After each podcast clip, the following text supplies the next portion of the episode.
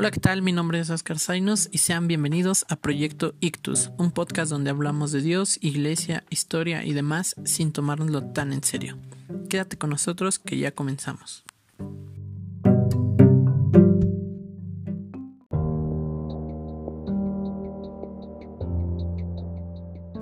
Sin lugar a dudas, el cristianismo se ha enfrentado a diferentes problemáticas a lo largo de su historia. La diferencia es que hoy nos toca estar presente en una de ellas. En el podcast del día de hoy repasaremos de forma general el momento en el que nos encontramos, el lugar de la iglesia en la actualidad. Indagaremos en el texto bíblico para buscar respuestas a esto e intentaremos aproximarnos a alguna respuesta práctica para nuestros tiempos. Antes que nada me permitiré leer esta cita del teólogo alemán Dietrich Bonhoeffer. Lo que incesantemente me preocupa es esta cuestión. ¿Qué es realmente el cristianismo? Y quién es Cristo hoy día para nosotros. Ha pasado ya el tiempo en que a los hombres se les podía explicar esto por medio de palabras, tanto teológicas como piadosas, porque las cuestiones a las que habría de dar respuesta serían ¿qué significa una iglesia? ¿Una parroquia? ¿Una predicación? ¿Una liturgia? ¿Una vida cristiana en un mundo sin religión? ¿Cómo se puede hablar de Dios en un mundo sin religión? Es decir, sin las premisas temporalmente condicionadas de la metafísica, de la interioridad, etcétera, etcétera? ¿Cómo se puede hablar?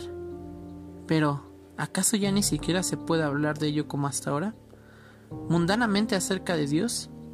¿Cómo somos cristianos a religiosos mundanos? ¿Cómo somos eclesia, los que son llamados, sin considerarnos unos privilegiados en el plano religioso, sino más bien como pertenecientes plenamente al mundo?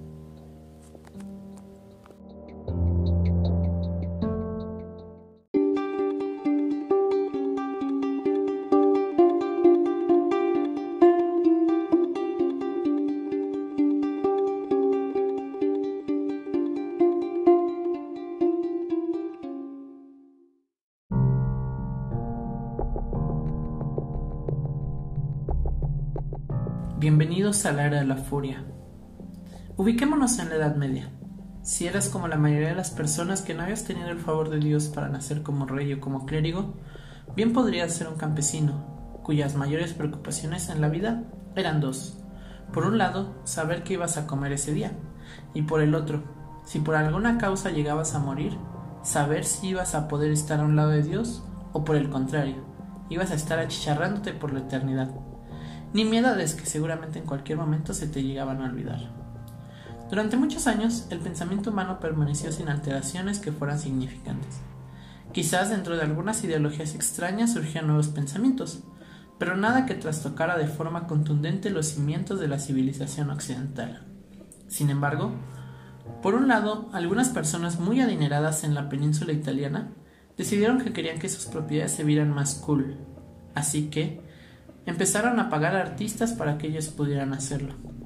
Estos empezaron a pensar cómo hacer para no repetir los mismos estándares que todos tenían, así que indagaron en las raíces de la historia, trayendo de vuelta los arquetipos de las culturas griegas y romanas, dando origen justamente a lo que hoy conocemos como Renacimiento.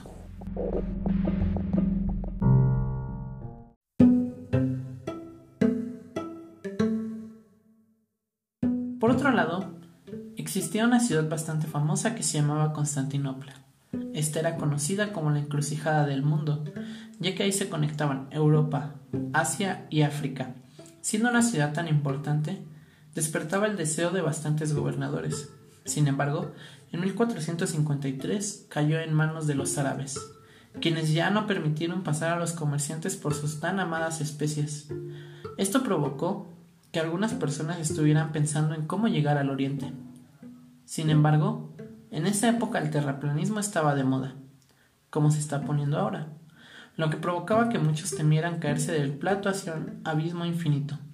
Sin embargo, había uno que otro inadaptado que pensaba que la Tierra era redonda, que si salías por el occidente, terminarías llegando al oriente.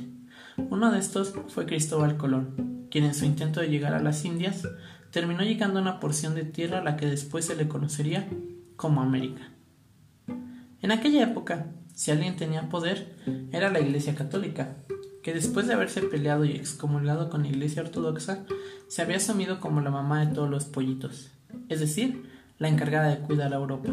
Sin embargo, parecía que su licitación solo incluía a la corte y a los nobles del reino, ya que, en mayor medida, había una gran cantidad de pobres por toda Europa. Esto comenzó a levantar sospechas, entre algunos, de que quizás Dios no era lo que decía la Iglesia. ¿Qué clase de Dios permite que los ricos sean más ricos y los pobres más pobres? Un monje agustino alzó la voz contra la opulencia de la Iglesia. A Dios no le interesaba tu dinero, sino lo que más bien le interesaba es que hubiera fe. Esa misma fe sería la que te salvaría. Ahora imagínate que vuelves a ser ese pobre campesino que solo le preocupa su comida y su salvación. De repente, te enteras que la tierra no es como un plato, que un grupo de personas con turbantes se apoderaron de la aduana por donde pasan las especias que tanto les gustan a tus amos. Que resulta que allá en Italia un grupo de personas están proponiendo que ahora sea el ser humano y no Dios el centro y la medida de todo. Y además de todo, resulta que por ahí dicen que no es necesario pagar indulgencias para entrar al cielo. Ah, caray. Pues entonces, ¿todo lo que creía no era cierto? ¿O cómo era esto?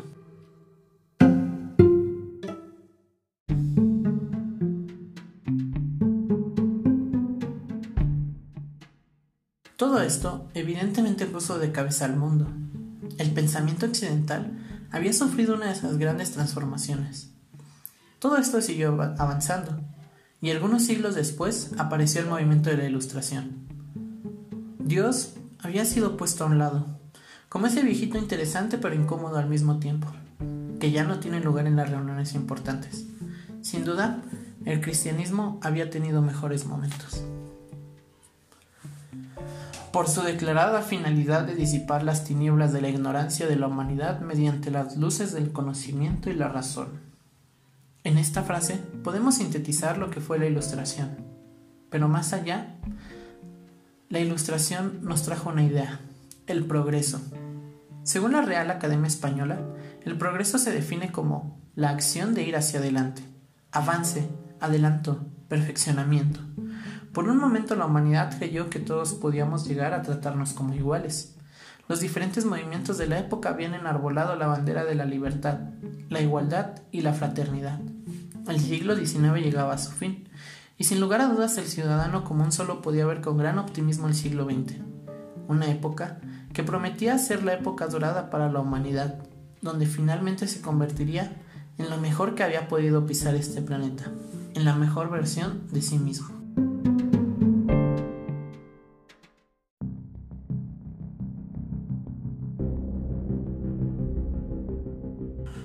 Mis queridos compatriotas hombres y mujeres alemanes. En la Biblia está escrito, lo que no es caliente ni frío, lo quiero escupir de mi boca. Esta gran frase del Nazareno ha conservado hasta el día de hoy su honda validez. El que quiera deambular por el dorado camino del medio debe renunciar a la consecución de grandes y máximas metas. Hasta el día de hoy, los términos medios y lo tibio también han seguido siendo la maldición de Alemania la situación de nuestra patria, según la condición geográfica, una de las más desfavorables en Europa.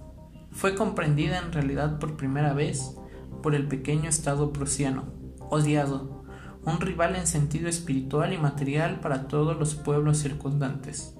Le quedó reservado a este pequeño Estado modelo llegar a ser el adalid del pensamiento alemán hasta aquella unión en los troncos alemanes que en el fondo, a pesar de dos guerras ganadas, aún no era una unión. Aún hoy somos el pueblo menos apreciado de la tierra. Un mundo de enemigos se alza contra nosotros y el alemán debe decidirse también hoy si quiere ser un soldado libre o un esclavo blanco. Las precondiciones bajo las cuales solo puede desenvolverse una estructura estatal alemana han de ser por consiguiente unión de todos los alemanes en Europa, educación para la conciencia nacional y la disposición de poner todas las fuerzas nacionales enteramente al servicio de la nación. Lo que acabamos de escuchar pertenece a un discurso pronunciado por Hitler en el año de 1923. Una época de esplendor y progreso se había convertido en un tiempo de decepción y guerras. Alemania misma fue el reflejo del que el miedo, la ansiedad, la humillación son elementos que, ajustados de cierta forma, pueden llegar a trastornar al mundo. No voy a profundizar mucho más en el siglo XX. Creo que únicamente podemos mencionar que fue un siglo lleno de violencia. Dos guerras mundiales, la Guerra Fría, muchos movimientos más nos enseñaron que así como el ser humano puede soñar con un mundo en el que haya igualdad y libertad, también puede soñar con un mundo en el que más vale solo que mal acompañado. En síntesis, podríamos decir que esto repercutió al mundo actual sin lugar a dudas. La ilustración hizo su trabajo, pero también hoy día tenemos algunos teóricos que se atreven a decir, hoy tenemos mucho intelecto, pero poca alma. Sin embargo, hoy día también vemos que hay un intento por regresar a algunas cuestiones espirituales. ¿En qué lugar ha quedado el cristianismo? Y en este regreso a las cuestiones espirituales, ¿ha aprovechado esto el cristianismo?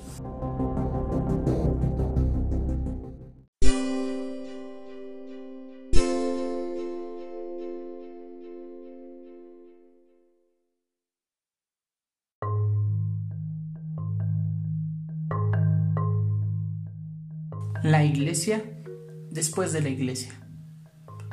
Cuando uno se pone a reflexionar y pensar en la iglesia, ¿en qué piensa?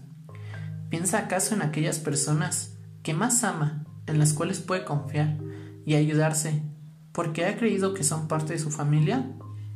¿O piensa en una institución llena de personas que más bien están preocupadas por qué color deberían ser las cortinas este mes? Soren Kierkegaard, uno de los más importantes pensadores de la historia, decía que la gran negación del cristianismo es la cristiandad. Y no, no es un trabalenguas. Permítame explicarte. Para Kierkegaard, muchas personas son cristianas simplemente porque, como dirían por ahí, aquí nos tocó vivir. Es decir, ya que no nacimos en países musulmanes, o en el Oriente, o en una familia judía, por eliminación nos acarició la gracia de nacer en una cultura cristiana para bien o para mal. Sin embargo, para Kierkegaard, las cosas van aún más a fondo, ya que muchos cristianos juegan a ser cristianos, es decir, no se lo toman tan en serio, y por lo tanto, toman a Dios por tonto. Por ejemplo, si tu mamá o papá te mandan a hacer tu cama, pero tú te haces el que la Virgen te habla, no es que tus papás no sepan que no lo hiciste, ellos no son tontos, más bien, el tonto eres tú.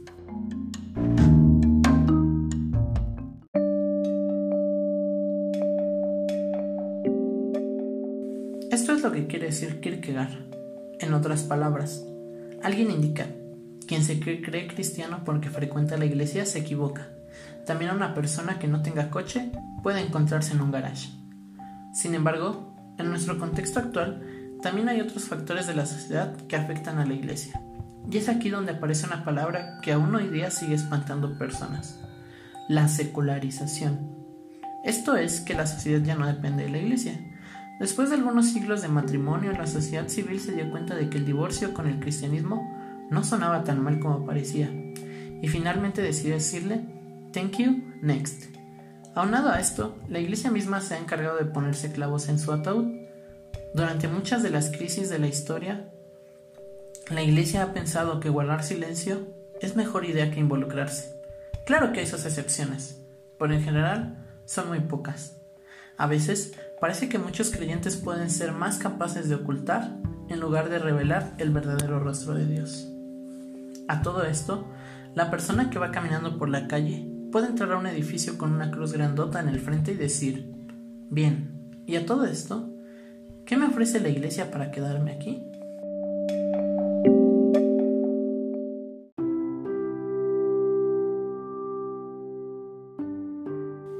Otro fenómeno que hemos encontrado en épocas recientes es la interiorización de la religión. Es decir, la gente ha asumido que desde su posición individual puede encontrarse con lo divino sin ninguna mediación, lo cual nos da como resultado que preguntas como ¿quién es Dios? ¿Qué lo define? ¿Qué hace diferente al cristianismo? vuelvan a ponerse sobre la mesa e incluso que gente fuera del ámbito eclesial sea quienes empiecen a responder estas preguntas y a su vez la gente de la iglesia parece que no sabe muy bien qué responder. El problema no es la forma de pensar dentro del cristianismo, sino que más bien es la institución lo que ha caído en cierta irrelevancia para la sociedad.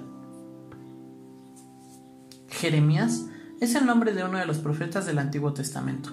Es bastante interesante que el nombre de este profeta signifique Yahvé levanta. Jeremías se vio inmerso en el contexto de una reforma religiosa iniciada por el rey Josías. Esta reforma religiosa consistió en el establecimiento de ciertas instituciones que llevarían al pueblo de Israel a consumar su identidad. La ciudad de Jerusalén se volvió la ciudad de Dios. El templo se volvió el único lugar donde se podía adorar a Dios. La monarquía era un sinónimo de aquellos a quienes Dios había ungido, y Yahvé se volvió un Dios local y nacional. Hasta aquí podría parecernos que este es el sueño más profundo de cualquier religioso.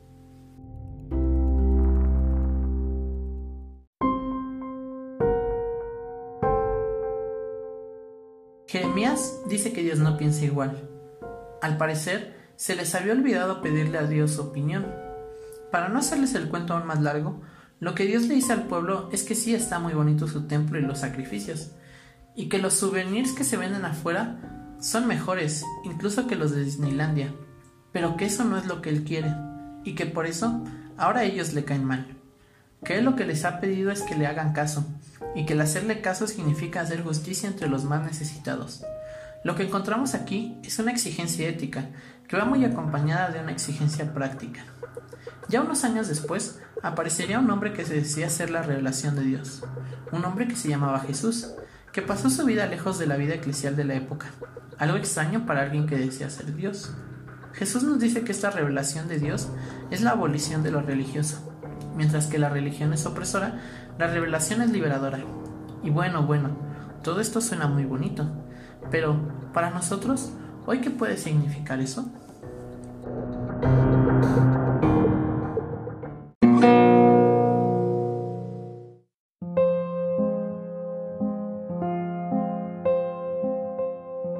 Desde el alba hasta el anochecer, la vida cotidiana de los seres humanos estuvo regida durante milenios por prácticas religiosas. A partir del siglo XIX, las cosas cambiaron vertiginosamente. Múltiples pensadores de la época comenzaron a reflexionar sobre esto último. Entre los más destacados podemos mencionar a Ludwig Andrés Feuerbach, quien en su pensamiento llegó a afirmar que es la humanidad la que llega a crear a sus dioses a través de sus aspiraciones mayores, siendo entonces la teología nada más que antropología. Karl Marx consideró que el individuo se ataba a la religión al buscar un lugar en el que no fuera rechazado, esto a causa de las condiciones materiales. Por eso, la sociedad se encuentra alienada a través de la religión. Friedrich Nietzsche llevó la crítica al cristianismo hasta sus últimas consecuencias, proponiendo una inversión total de los valores como son el amor, la piedad y la misericordia. Es por ello que para Nietzsche la solución se encuentra en abandonar la religión a fin de lograr una existencia plena y real en este mundo, el mundo real. Para Dietrich Bonhoeffer la cosa está clara. Por esta razón, las palabras antiguas han de marchitarse y enmudecer, y nuestra existencia de cristianos solo tendrá en la actualidad dos aspectos, orar y hacer justicia entre los hombres. Todo el pensamiento, todas las palabras, toda la organización en el campo del cristianismo han de renacer partiendo de esta oración y actuación cristianas. No nos toca a nosotros predecir el día, pero este día vendrá, en que de nuevo habrá personas llamadas a pronunciar la palabra de Dios, de tal modo que el mundo será transformado y renovado por ella. Será un lenguaje nuevo, quizás totalmente religioso, pero liberador y redentor como el lenguaje de Cristo. Los hombres se espantarán de él, pero a la vez serán vencidos por su poder. Será el lenguaje de una nueva justicia y de una verdad nueva, el lenguaje que anunciará la paz del Señor con el género humano y la proximidad de su reino y se asombrarán y admirarán de tanto bien y de tanta paz como yo les daré. Hasta entonces la actividad de los cristianos será oculta y callada, pero habrá personas que harán oración, actuarán con justicia y esperarán el tiempo de Dios. Ojalá tú seas uno de ellos y algún día pueda decirse de ti, mas la senda de los justos es como la luz de la aurora, que va en aumento hasta ser pleno día. Dietrich Bonhoeffer. Sin lugar a dudas, vivimos tiempos de renovación, tiempos de cambio, Creo que es bueno que nosotros podamos pensar en la forma en que creemos en Dios, en medio de tantas situaciones.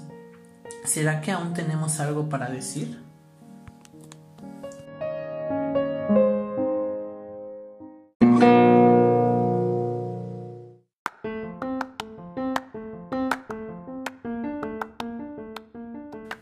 Concluyo este podcast agradeciendo su atención. Si acaso quedó alguna pregunta o comentario, ¿te gustaría que indagáramos más en algún tema o quisieras que habláramos de algún otro? Déjalo en un comentario, me importa mucho tu opinión. Se despide de ti tu amigo y compañero Oscar. Nos oímos en una próxima edición.